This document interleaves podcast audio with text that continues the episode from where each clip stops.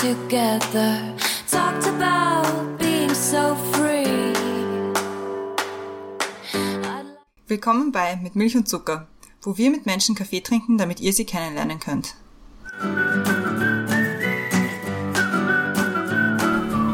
Willkommen zurück bei Mit Milch und Zucker, neue Woche, neue Folge. Mein Name ist Christiane und im Zoom-Fenster neben mir ist wie immer die Brenda. Hallo Brenda. Hallo Christiane. Im Zoom-Fenster unter uns ist unser heutiger Gast und zwar ist es heute der Michi. Hallo Michi. Hallo. Wir freuen uns sehr, dass du da bist. Wir tun jetzt alles so, als hätten wir nicht schon die letzten paar Minuten eh voll, viel geplaudert. und als hätten wir uns noch gar nicht irgendwie was gesagt. Aber die Hörerinnen und Hörer wissen ja noch nicht, wer du bist. Deswegen stelle ich dich mal kurz vor. Und zwar bist du Psychotherapeut. Wir haben mal wieder einen Therapeuten zu uns eingeladen. Es war mal wieder an der Zeit. Bist seit 2021 in der freien Praxis, also hast deine eigene Praxis, warst davor in Ausbildung, hast als Business Coach gearbeitet, warst außerdem bei der Spielsuchthilfe in Wien, was ich sehe, und außerdem auch in der Wirtschaft tätig als Trainer. Jetzt kann man natürlich sagen, Psychotherapeut, ja eh, aber du spezialisierst dich auf Angst-Panikattacken, Belastungssymptome durch Covid-19, was ja relativ neu und wahrscheinlich relativ spannend ist. Es geht bei dir um Burnout-Vorbereitung, Burnout generell, Depressionen, Männerthemen, was ich auch wahnsinnig spannend finde und vieles, vieles mehr. Mehr sage ich aber auch nicht dazu, weil die Brenda erklärt jetzt das Thema und da geht es eigentlich eh ums Gleiche. Bevor ich jetzt mal das Thema erzähle, was du, nicht, was du natürlich ausgelassen hast, ist, dass der Micha nicht gemeinsam in die Schule gegangen sind. Genau. Und wieder wiederholen wir, alle ehemaligen Schulkollegen, ihr seid nicht sicher vor uns. Aber worüber wir mit dir im Speziellen heute reden wollen, ist, kann man lernen, um Hilfe zu bitten. Wir sind immer froh, mit PsychotherapeutInnen zu sprechen, weil es aus unserer Sicht wichtig ist, auch mit dem Stigma zu brechen, um Hilfe zu bitten. Deswegen wollen wir heute mit dir darüber sprechen, warum du dich entschieden hast, Therapeut zu werden, was genau personenzentrierte Psychotherapie bedeutet und ob es in deiner Praxis ein Sofa gibt und ob man lernen kann, um Hilfe zu bitten. Wir fangen aber wie immer an mit den Questions to go und Christiane hat die erste. Bist du bereit? Ich bin bereit. Ich freue mich sehr über eure Einladung. Ich bin schon sehr gespannt, was da jetzt in den nächsten 60 Minuten auf mich zukommt. Nichts Schlimmes. Also, Film oder Serie? Früher Film, jetzt Serie. Ausschlafen oder früh aufstehen? Früh aufstehen. Inspiration hole ich mir durch? Vorwiegend lesen. Als Kind wollte ich werden? Polizist. Der beste Ratschlag, den du je bekommen hast? Wow, das ist jetzt gar nicht so einfach ich merke irgendwie, also mir fällt jetzt ein, werde der du bist, aber ich bin mir nicht wirklich sicher, ob das ein Ratschlag war oder das im Laufe meines Gewordenseins irgendwann einmal aufgetaucht, aufgetaucht ist und sich in mir einfach irgendwie so eingeprägt hat, dass mir das jetzt gerade in dem Moment einfällt.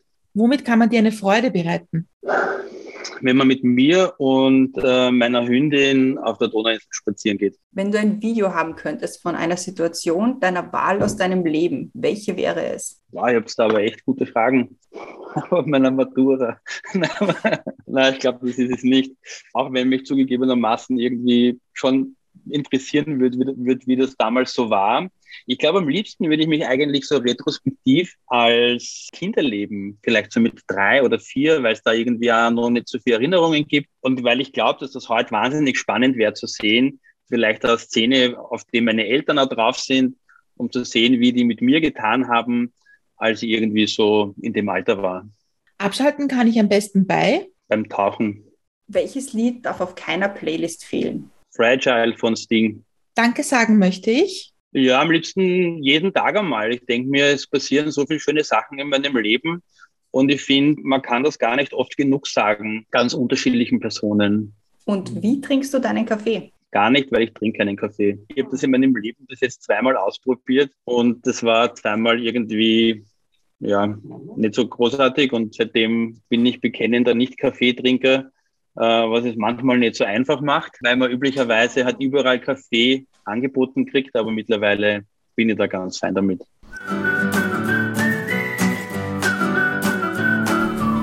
Dann bekommst auch du die erste mit Milch und Zuckerfrage abgewandelt für alle diejenigen, die nicht Kaffee trinken. Normalerweise ist ja, was ist der beste Kaffee, den du getrunken hast? Aber dann ist es halt jetzt, was ist der beste beliebtes Getränk hier einfügen, den du getrunken hast, weil wurscht ob Kaffee oder nicht, es geht ja um die Gesellschaft oder um die Umgebung, in der man besagtes Getränk trinkt. Also was ich wahnsinnig gern mag, ist schwarzen Tee mit Milch tatsächlich. Da jubelt die Britin hier. Da trinke ich eigentlich jetzt interessanterweise irgendwie seit ein, zwei Wochen nicht mehr, aber sonst eigentlich nehme ich mir in die Praxis jeden Tag in der Früh eine, eine Kanne mit schwarzem Tee mit und magen wirklich gern. Es ist eher ein gutes Kaffee-Äquivalent eigentlich. Ja, genau.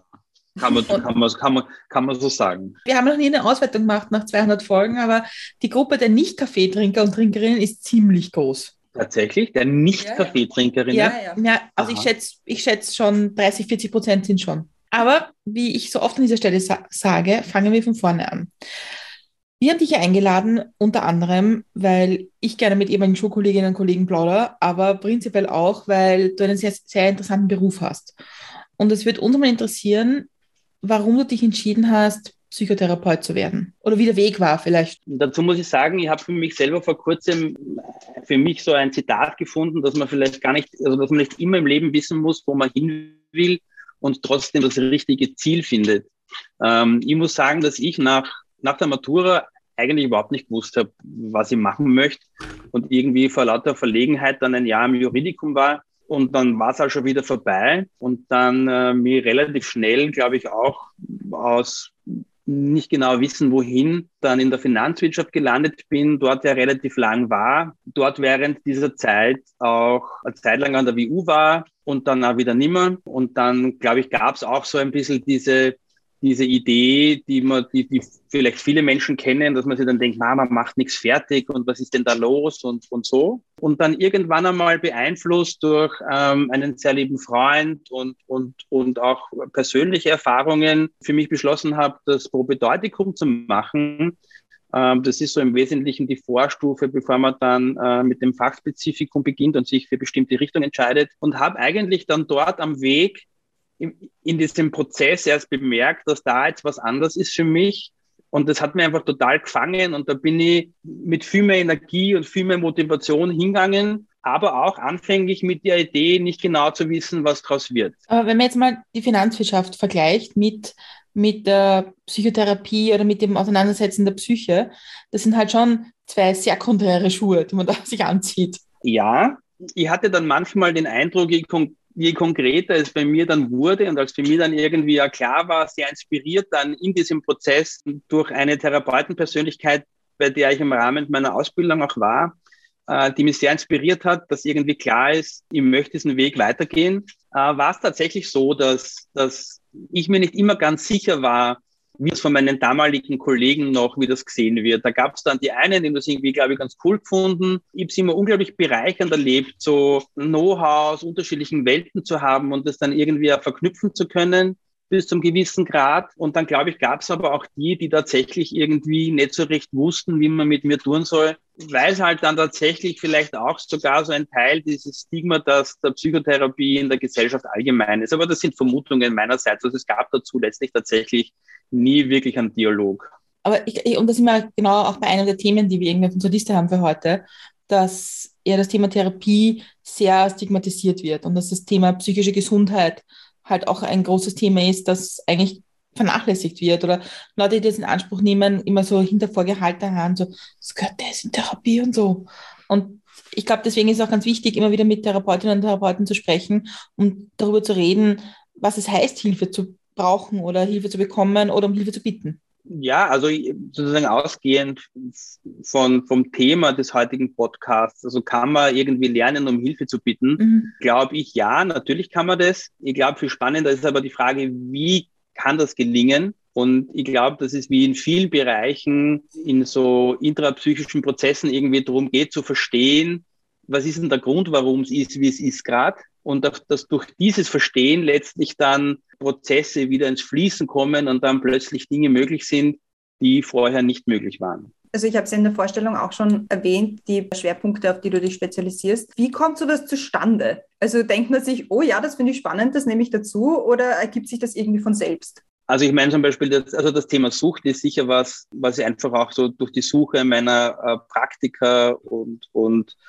und sozusagen im Rahmen meiner Ausbildung halt einfach sicherlich intensiver erlebt und erfahren habe in der Rolle des Therapeuten und auch am Weg zum Therapeuten. Und dann ist es natürlich so, dass im Zuge der Ausbildung dann man sich halt mit unterschiedlichen Themen auseinandersetzt, die man halt dann klassischerweise irgendwie dann halt natürlich auch anbietet. Und ich würde vielleicht so weit gehen, dass die Themen vielleicht sogar so ein bisschen angelehnt sind, auch an die eigene Persönlichkeit oder eigene Erfahrungen. Und so, glaube ich, gibt es auch bei Therapeutinnen und Therapeuten wahrscheinlich Themen, die einem eher liegen und wo es einfach ein bisschen mehr Interesse gibt, damit zu arbeiten und dann andersrum halt wieder vielleicht Bereiche, die einem nicht so liegen. Wir haben vor zwei Jahren circa, ja, ziemlich genau zwei Jahren, hatten wir zu Gast äh, zwei Sozialarbeiter, also eine Sozial Sozialarbeiterin und eine Sozialarbeiter.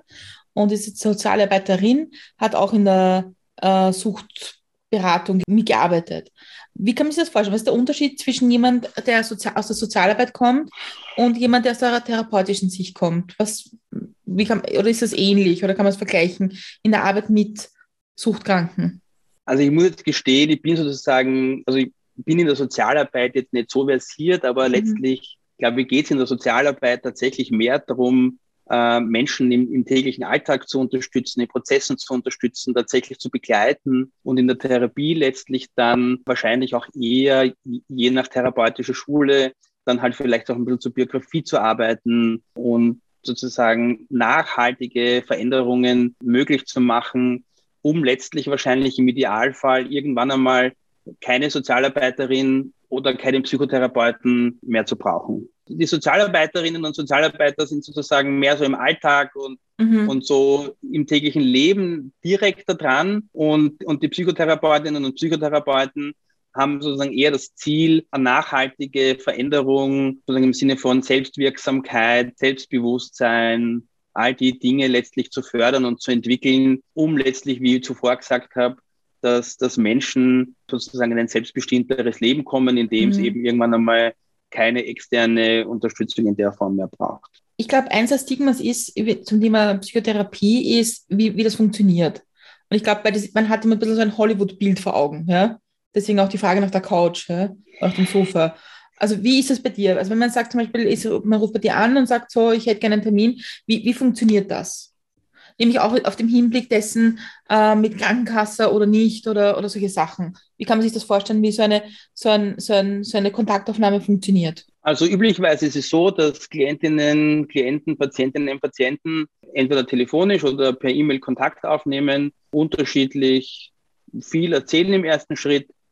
Und der erste, der erste Schritt im Prozess ist ein, ein, ein Erstgespräch, ein Kennenlerngespräch zu vereinbaren, äh, in dem es auf der einen Seite darum geht, dass Klientinnen und Klienten von sich aus zählen, was die Motivation ist, in die Psychotherapie zu kommen, was anders werden soll, wie es sein soll im Leben, wenn die Psychotherapie vorbei ist, also was sozusagen die, die definierten Wünsche, Sehnsüchte, Bedürfnisse sind. Und auf der anderen Seite die Rahmenbedingungen, die Erwartungen, den Ablauf zu skizzieren, dass es irgendwie eine Idee davon gibt, wie das, wie das läuft ist es nicht irgendwie auch, auch schwierig, dass man so einen, so einen Prozess skizziert, indem man irgendwie sich selbst den Job abschafft? Das ist eine spannende Frage, die ich mir, muss ich ehrlich sagen, so noch nie gestellt habe.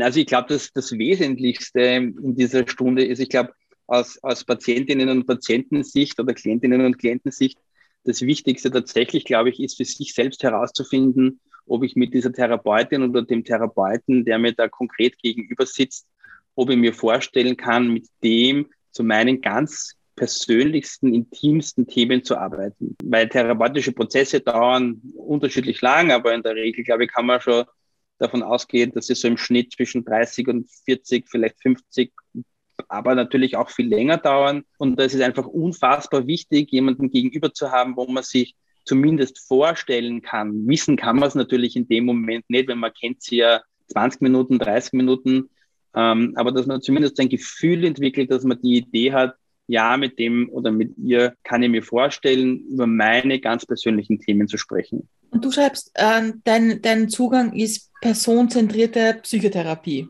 Und ähm, ja. wir haben zwei andere Therapeuten schon zu Gast gehabt, die andere Zugänge hatten.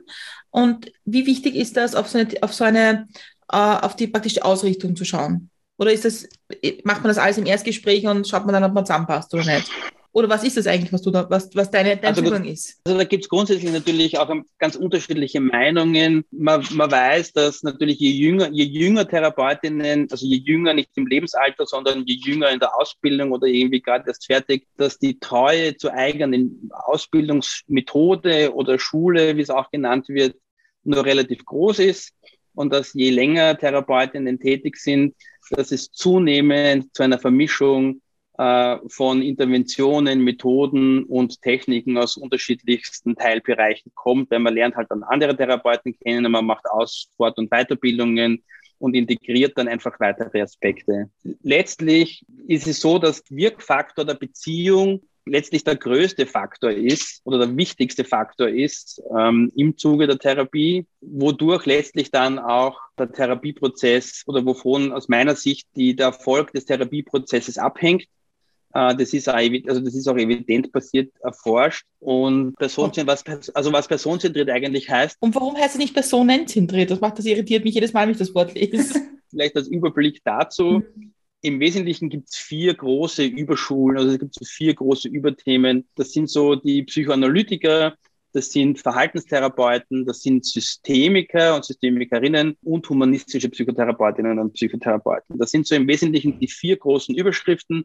Und da gibt es drunter dann noch einmal unterschiedliche Ausprägungen, die sich in den letzten 50, 70 oder eigentlich fast 100 Jahren entwickelt haben. Die humanistische Schule grundsätzlich geht davon aus, dass Menschen die Ressourcen und die Möglichkeiten in sich tragen, sich unter guten Bedingungen oder günstigen Bedingungen zu entwickeln und ihr Potenzial zu entfalten.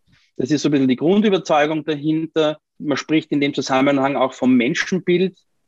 Also sozusagen, wie glaubt man, wie Menschen grundsätzlich werden, also so eine Art äh, Persönlichkeitstheorie, also warum werden wir so, wie wir sind. Und aus diesem Menschenbild heraus entwickelt sie letztlich dann aber auch äh, das Therapiekonzept. Also wie glaubt man, dass sozusagen dann Entwicklungen, die vielleicht nicht ganz so gut verlaufen sind, wie, wie das wieder sozusagen äh, verändert werden kann.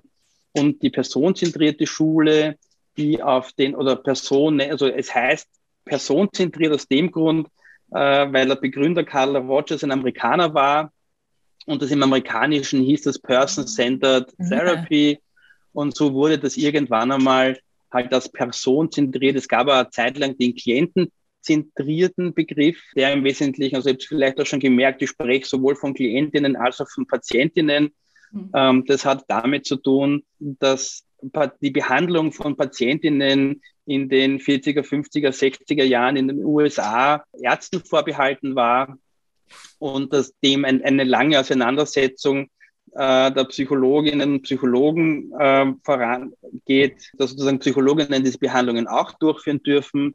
Und Rogers, einer der Vorreiter war, der gesagt hat, es hilft nichts, irgendwie Patientinnen sozusagen mit dem weißen Kittel zu begegnen, sondern man muss den Menschen irgendwie als Mensch begegnen und so wurden aus Patientinnen und Patienten wurden Klientinnen und Klienten. Spannend. Und, und so gab es also so kommt es letztlich zu diesen unterschiedlichen Begriffsdefinitionen. Also ist, wenn, wenn wir in dieser Ablauf einer, einer Therapie sind, jetzt haben wir das erste Gespräch hinter uns, haben uns entschieden, so in der Geschichte, dass man, wir zusammenarbeiten jetzt.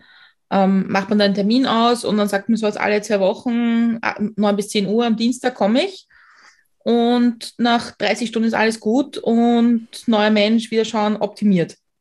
Danke. Oder ist es, weil der Punkt ist, ich glaube, ich glaube, das, was, was, was man sich so prinzipiell vorstellt, als so, also es gibt zwei Seiten, glaube ich, die man sich vorstellen. Das eine ist mehr mit dem Stigma behaftet als das andere. Das eine ist eben, dass jemand sehr krank ist, psychische Probleme hat und deswegen zum Therapeuten muss, weil sonst ein Problem in der Gesellschaft hat. Das ist so mal, glaube ich, ein Bild. Das andere Bild ist eben das, dass man so einen Standing-Termin hat beim Therapeuten für die Problemchen des Alltags. Und das ist die Hollywood-Variante davon. Also ich glaube, letztlich gibt es alle Ausprägungen. Es gibt Menschen, die einfach tatsächlich wirklich schwer krank sind und damit im Alltag in ganz unterschiedlicher Art und Weise schwer eingeschränkt sind. Und es gibt auch Menschen, die Psychotherapie zur Persönlichkeitsentwicklung, zur Weiterentwicklung, zur Entscheidungshilfe und ähnlichen Themen, Themen nutzen so ist es ja auch, dass Psychotherapie auf der einen Seite kurativ sein kann, also sozusagen ähm, heilend oder lindernd oder aber auch sogar präventiv. Also das ist jetzt natürlich nicht die Regel, aber das ist so ein Thema, das wir in der Praxisgemeinschaft auch versuchen, irgendwie ein bisschen zu etablieren, weil ich mir denke, oder Phänomen, das einfach sehr groß ist, dass Menschen erst dann kommen, wenn die, wenn die subjektive Not tatsächlich schon sehr groß ist. Und das könnte vielleicht sozusagen, wenn es gelingt, irgendwie zur Form von emotionaler Bildung zu schaffen, vielleicht irgendwie ein bisschen mehr Bewusstsein für die Bedeutung von Biografie, von Bedeutung des eigenen Gewordenseins, und damit in weiterer Folge auf Kommunikation, Paarbeziehung und viele andere Themen, glaube ich schon, dass es sehr lohnend sein kann, um vielleicht dadurch nie in den Punkt oder an den Punkt zu kommen, tatsächlich wirklich ähm, in einer großen Not in Psychotherapie zu gehen. Jetzt hast du gerade von Prävention gesprochen. Das bringt mich ein bisschen, also ein paar Schritte davor, nämlich wenn man noch nicht wirklich weiß, dass man Therapie braucht, warum sollte man sich dann eine suchen? Weil ich habe jetzt, ich habe jetzt permanent äh, eigentlich die ganze Zeit die, deine Schwerpunkte da offen, schauen wir sie regelmäßig an. Ähm, die sind ja schon, also wenn man sich zum Beispiel anschaut, Burnout, Burnout-Vorbereitung, Work-Life-Balance sucht, sind schon gesellschaftlich eher männlich behaftete Themen. Und ich meine, blöd gesagt, dieses, wie kriegt man alte weiße Männer, die genau diese Probleme haben, dazu in Therapie zu gehen? Aber das ist jetzt halt die nicht schön formulierte Variante dieser Frage ich glaube, genau das ist sozusagen das Thema. Und ich glaube, genau das ist so der Punkt, dass es sozusagen, glaube ich, wenig, wenig Bewusstsein dafür gibt, wie oder welche Faktoren letztlich unsere Zufriedenheit oder unser so, wie wir in der Welt sind, beeinflussen oder beeinflusst oder beeinflusst hat. Und da gibt's ja irgendwie so vom, vom, von der, vom, vom frühkindlichen Alter über Einschulung, über Pubertät, über all die Schritte, die dann kommen, irgendwie ganz viel Phasen im Leben, die, die wahnsinnig wichtig sind im Rahmen unserer Entwicklung. Und wahrscheinlich ist das sozusagen der Punkt. Und ich denke, dass es halt einfach hier viel Öffentlichkeitsarbeit braucht, viel Bewusstseinsschaffung, dass man halt, und ich glaube, das ist kein Phänomen der Psychotherapie, sondern ich glaube irgendwie, es gibt so Dinge im Leben der Menschen, und ich glaube, das betrifft uns alle gleich, wo man halt davon ausgeht, das kann man einfach. Menschen heiraten, kommen zusammen oder sind auch schon vorher in Beziehungen. Und weil du, Brenda, vorher angesprochen hast, so diese Hollywood-Vorlage und alle gehen davon aus, das funktioniert. Und wenn es dann nicht funktioniert, sind alle ganz überrascht. Aber ich glaube, dass einfach Beziehung und zwischenmenschliche Beziehungen einfach was Hochkomplexes und was jeder, der schon in Beziehungen war, weiß, dass einfach, welche Herausforderungen das mit sich bringt und dass man letztlich wahrscheinlich dann auch oftmals sehr auf sich zurückgeworfen wird, wenn man dann beginnt, sich damit auseinanderzusetzen, warum manche Dinge nicht so gut laufen. Und, und das ist halt unterschiedlich angenehm oder unterschiedlich reizvoll. Das ist jetzt fast schon frech, als würden Menschen sich das irgendwie aussuchen. Aber das, glaube ich, ist es oft nicht, sondern ich glaube, wir Menschen sind so mit unserer Geschichte konfrontiert, bewusst oder unbewusst. Und das hat halt so ein bisschen einen Einfluss drauf, wie wir, wie wir tun und wie wir tun können. Ich stelle zwecks der Zeiteffizienz einfach mal die zweite Frage, die zweite große Milch- und Zuckerfrage neben der 400 anderen, die wir schon gestellt haben, nämlich, was kann man von dir lernen? Und jetzt muss ich die Frage ein bisschen erweitern, weil nämlich die Frage kriegst du wahrscheinlich öfters, kannst du gut zuhören? Ich hoffe. ich finde, das ist eine klassische Frage, die man so Leute, also Therapeuten und Therapeutinnen stellt, so, du musst ja immer und überall 24 Stunden, sieben Tage die Woche gut zuhören können. Ich würde schon sagen, ja, weil ich glaube, ich könnte, meinen, könnte meinen Job sonst nicht ausüben. Aber ich glaube letztlich, und um dieses Zuhören und um dieses aktive Zuhören, das ist auch so ein Begriff, der irgendwie seit ein paar Jahren in unterschiedlichen Bereichen und Branchen immer wieder ein bisschen auftaucht. Aber letztlich, glaube ich, ist es einfach speziell in der personenzentrierten Haltung, zu der jetzt vorher, glaube ich, noch gar nichts gesagt habe. Aber da geht's gerade da geht es vorwiegend darum, sozusagen in der Beziehung zueinander zu versuchen, das Gegenüber wirklich zu verstehen. Und dieses, und dieses Verstehen erfordert in erster Linie halt sozusagen ein, eine ungeteilte Aufmerksamkeit, weil letztlich dieses Verstehen oder das Verstehen durch die Therapeutin oder den Therapeuten im Idealfall auch zu so einem Selbstverstehen bei den Klientinnen und Klienten führt. Und das ja dann schon wieder so ein erster Schritt im Sinne des Wirkfaktors und der Veränderung, der, der gewünschten Veränderung sein kann. Ähm, also ich glaube, es ist ein ganz zentrales Element und ich würde sagen ja, weil ich glaube, es ist eines der zentralsten ähm, Erfordernisse von neben vielen anderen, an Psychotherapeutinnen und Psychotherapeuten. Aber ist es dann auch irgendwie schwierig in der, also in der Privatzeit das irgendwie abzuschalten? Weil, also die Christiane, ich mache mal öfter bisschen Scherze drüber, dass wir nach so viel Podcasten irgendwie so eine Podcast-Stimme kriegen in Unterhaltungen. Wenn man so, also wenn man dann so in ein Muster reinfällt, das man selber irgendwie kennt und dann so diese Nachfragen macht und, und so dieses, was man halt kennt, was wir kennen aus dem Podcast. Und wird, verlangst du das selber von dir in deinem Privatleben ähm, anders zu machen oder kommt der Therapeut schon manchmal durch? Wenn es beim Bier mit Freunden sitzt zum Beispiel. Jetzt wären wir irgendwie noch so einem Scherz zumute, also wenn wir irgendwie mit, also wenn wir irgendwie zusammensitzen und ob wir Tee oder Bier trinken, geht es immer darum, wie geht es dir aktuell mit deiner Mutter. Ähm, also so, so eröffnen wir jede Runde. Na, also das tun wir, also das tun wir natürlich nicht. Aber also ich glaube, ich kann für mich sagen, dass letztlich dieser ganze Prozess, und das war tatsächlich ein Prozess über letztlich wahrscheinlich zehn Jahre äh, im Zuge meiner Ausbildung, dass es mittlerweile mehr als ein Beruf ist, sondern tatsächlich viel mehr eine Haltung, in der Welt zu sein und, und, mit, und Menschen zu begegnen und Menschen auf eine gewisse Art zu begegnen. Das heißt natürlich nicht, dass ich mich nicht auch einmal über Situationen im Alltag ärgere, aber ähm, also das ist sicher ein Teil, der, und über das bin ich, muss ich sagen, irgendwie auch ganz, damit bin ich sehr zufrieden, dass das so ist, weil ich glaube, dass es das Leben oder dass es mein Leben in vielen Teilen tatsächlich ein bisschen leichter macht. Aber es ist jetzt nicht so, dass wenn ich mit Freunden zusammensitze, irgendwie so dieses, Therapeutengehirn die ganze Zeit rattert und ich mir überlege, okay, was, was beschäftigt den gerade im Leben oder was ist da gerade schwierig bei dem? Also das ist mir eigentlich in der Form auch noch nie so begegnet. Und natürlich habe ich auch sehr enge Freunde, äh, die dann einmal sagen, hey, was ist jetzt?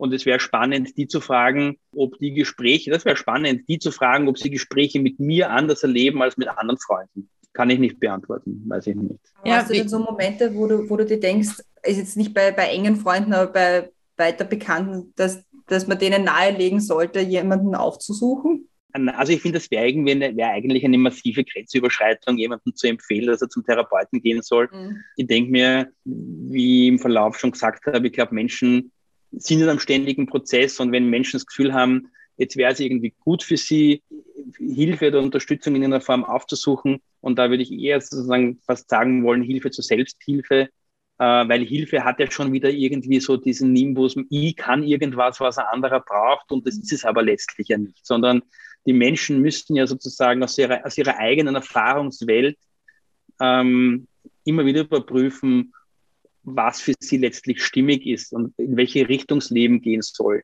Ähm, also finde ich Hilfe da ja wahrscheinlich eh fast schon irgendwie auch ein Begriff, über den man irgendwie im Detail noch mal reden sollte, weil, weil es tatsächlich irgendwie mehr eine Begleitung ist, glaube ich.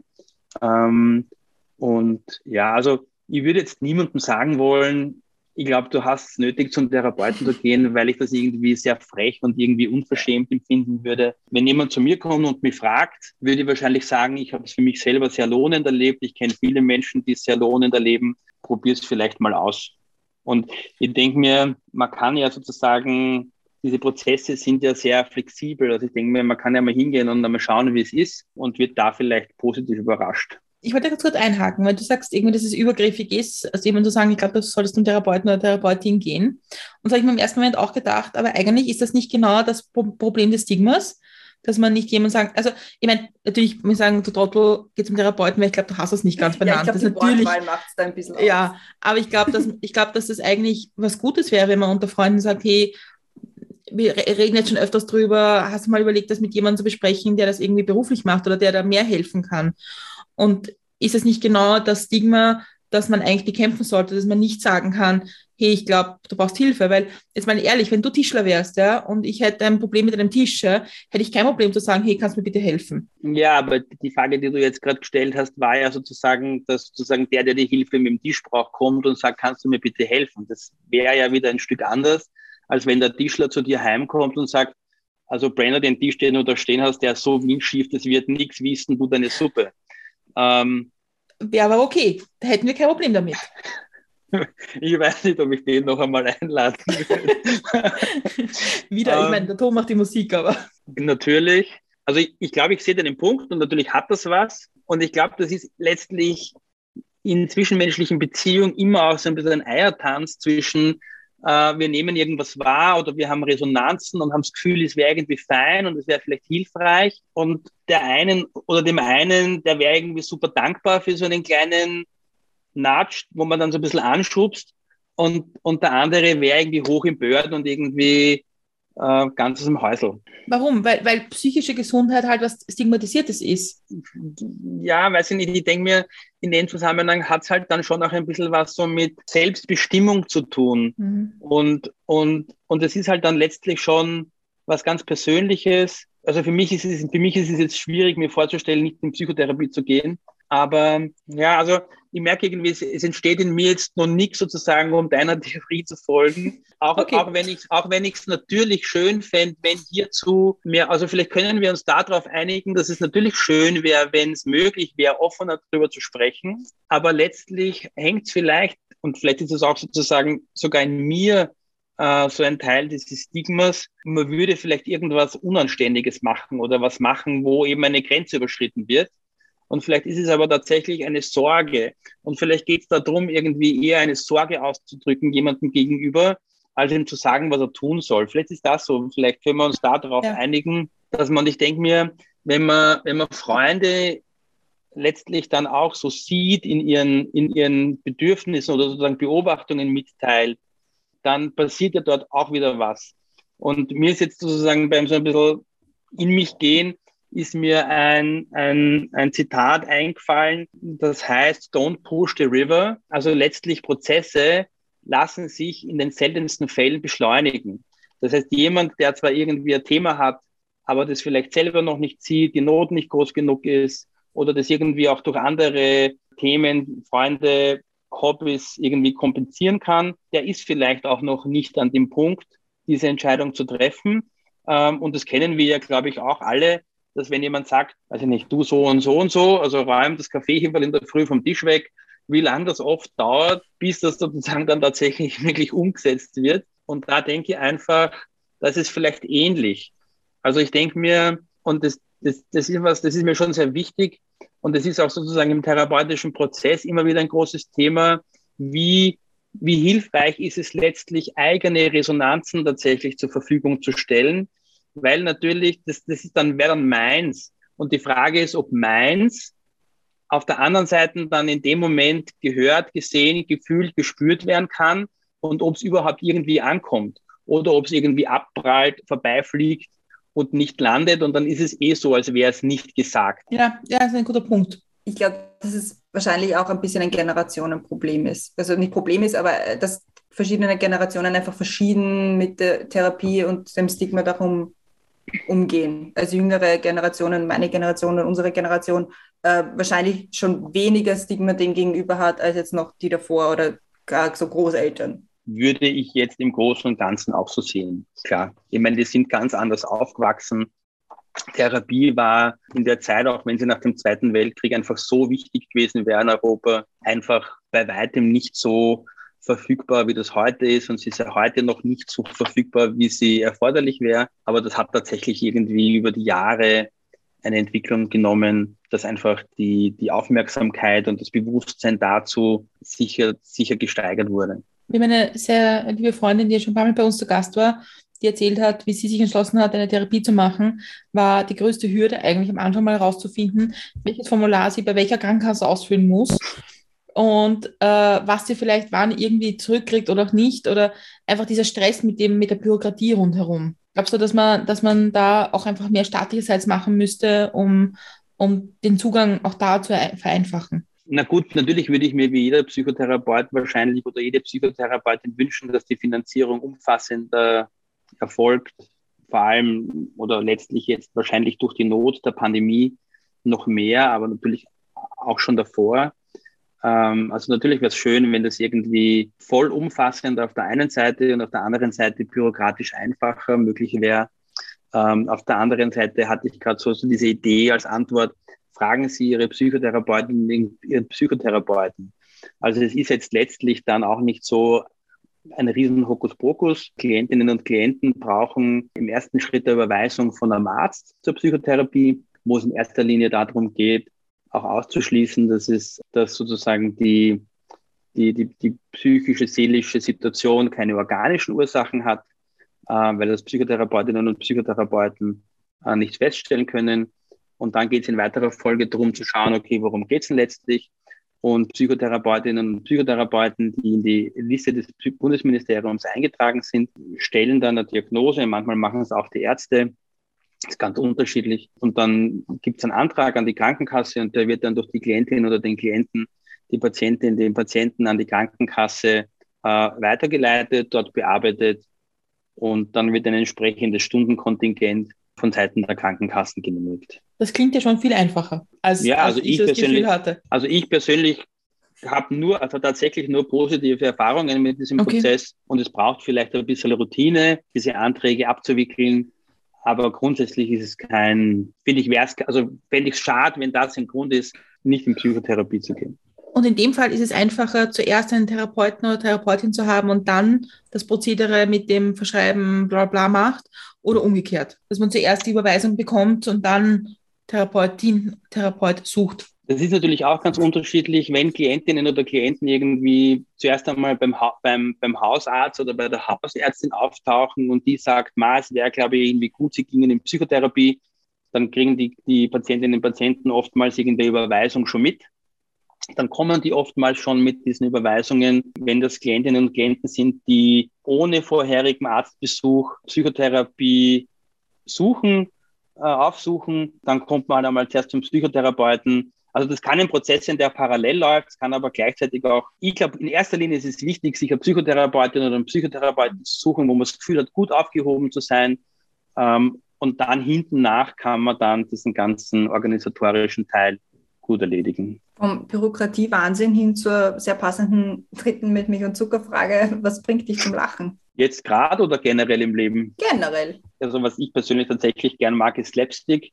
Da passiert es mir echt oft, dass wenn irgendwie Situationen passieren, die eigentlich gar nicht lustig sind, dass ich dann tatsächlich irgendwie lachen muss. Zum Glück ist mir da noch nie was passiert, wo es wirklich hochgradig un unpassend gewesen wäre. Und sonst glaube ich, also ich bin ein Mensch, der generell sehr gern lacht, ganz viele Situationen im Leben irgendwie sehr lustig findet und viel Freude hat. Da hast du schon im Vorgespräch über deinen Hund gesprochen und wir haben so gern Hunde-Content. Wir haben vor zwei Wochen den Sascha im Podcast gehabt und haben, sein Hund war mittendrin statt nur dabei. Also bringt dein Hund dich zum Lachen? Zum Lachen nicht, aber ich mag irgendwie dieses Zitat, ein Leben ohne Hund ist möglich, aber sinnlos oder so geht das sinngemäß irgendwie. Und das ist schon ein Zitat, dem ich irgendwie sehr, sehr folge. Also wir haben schon viel Freude miteinander und erleben irgendwie seit zehn Jahren echt eine gute Zeit miteinander. Und ich fände es sehr, sehr schade, wenn ich diese Zeit nicht erlebt hätte oder nicht erleben dürfte, auch heute noch. Darf man eigentlich in einer Therapie lachen oder ist das immer alles sehr, sehr traurig und sehr in sich gekehrt? Humor hat auf der einen Seite ja so ein bisschen eine therapeutische Wirkung, aber sozusagen Funktion, dass wir Menschen ja oftmals über Dinge lachen, die eigentlich sehr schwer oder vielleicht sehr traurig sind. Also es ist so ein bisschen ein Mechanismus, um mit sehr schweren Themen umzugehen. Aber es gibt natürlich auch Momente, wo wirklich gelacht wird. Also ich denke mir, vor allem in Prozessen, die dann irgendwie schon so ein bisschen fortgeschritten sind, wo es irgendwie ein gutes Vertrauensverhältnis und eine gute Beziehung gibt, hat ein Lachen natürlich immer Platz, wenn es passt, authentisch und stimmig ist. Ich stelle gleich die vierte Milch- und Zuckerfrage, weil die ist, glaube ich, in deinem Fall sehr, sehr spannend. Und zwar reisen wir in die Zukunft. Es sind fünf Jahre vergangen. Wir haben das Jahr 2027. Was ist im besten Fall in den letzten fünf Jahren in deinem Leben passiert?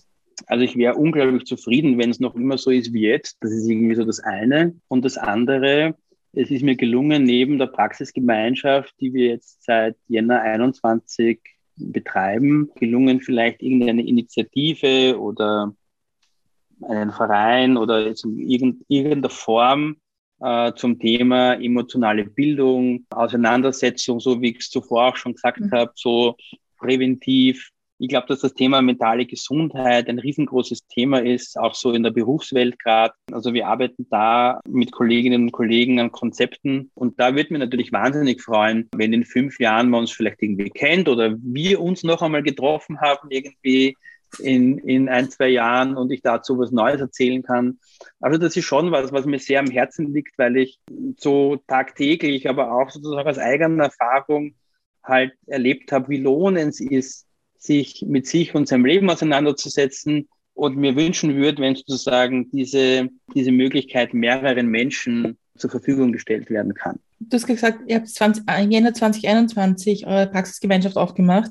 War sicher auch interessant im, im Lockdown, oder? Oder in irgendeinem der 27 Lockdowns, die keiner mehr weiß, wann sie waren eigentlich. War sicher auch nicht die einfachste, der einfachste Start. Na, gar nicht. Also es war natürlich irgendwie wahnsinnig aufregend, weil irgendwie nicht klar war, kommen Klienten, kommen keine. Durch diese ganze Thema Kurzarbeit und Finanzierung war natürlich ein Thema. Auf der anderen Seite, wir teilen uns die Praxis mit vielen äh, Kolleginnen und Kollegen. Also es war natürlich auch so ein bisschen ein Thema der Finanzierung. Und was mich wahnsinnig freut ist und wofür ich wahnsinnig tatsächlich dankbar bin, dass wir mittlerweile so ein großartiges Team sind, wo ich irgendwie niemanden weghaben möchte von den Kolleginnen, die heute da sind. Und ich sage Kolleginnen, weil es tatsächlich außer mir nur Kolleginnen sind und das einfach eine großartige Atm Arbeitsatmosphäre ist. Und ich mich vor kurzem selber dabei ertappt habe, irgendwie so am Radl in die Praxis, wie sehr mich freue, irgendwie da jetzt hinzufahren. Und das war früher tatsächlich nicht immer so. Gegen Ende dieses Podcasts sehen, wollen wir doch noch wissen, eigentlich was genau jetzt personenzentrierte Psychotherapie ist, weil so genau, glaube ich, wissen wir das noch immer nicht.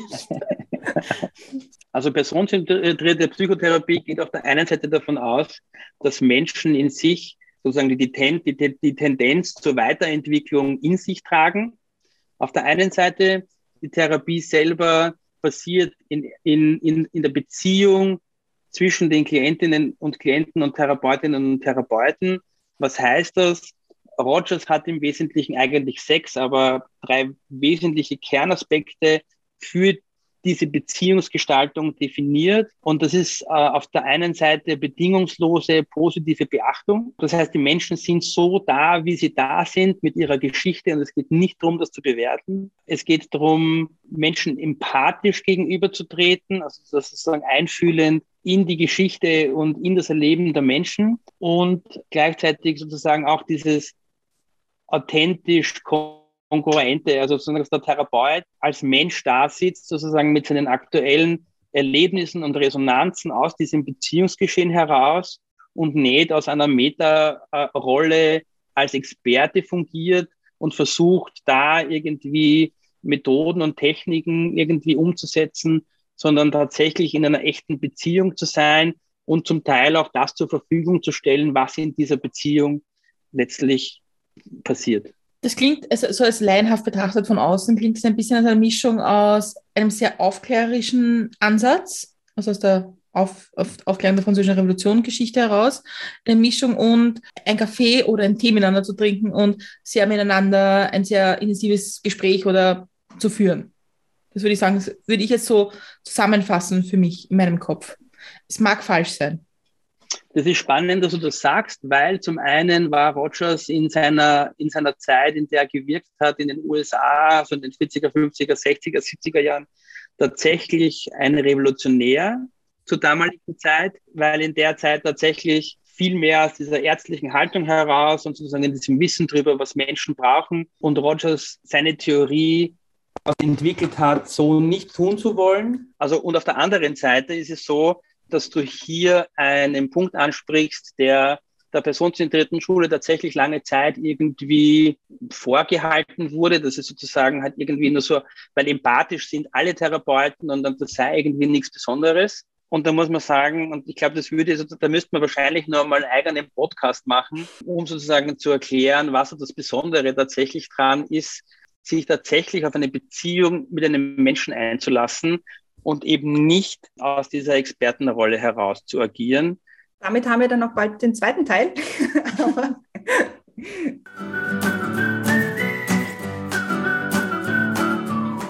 Für heute, glaube ich, sind wir am Ende angelangt. Vielen, vielen Dank. Gibt natürlich noch die berühmt-berüchtigte Gibt es noch etwas, was du den Hörerinnen und Hörern gerne sagen möchtest? Ich habe einen Satz im Kopf, den du vielleicht sagst. Ich, schauen wir mal. Magst du vielleicht sagen, dann Geht's in Therapie. ja, geht's in Therapie. Was möchte ich den Hörerinnen und Hörern sagen?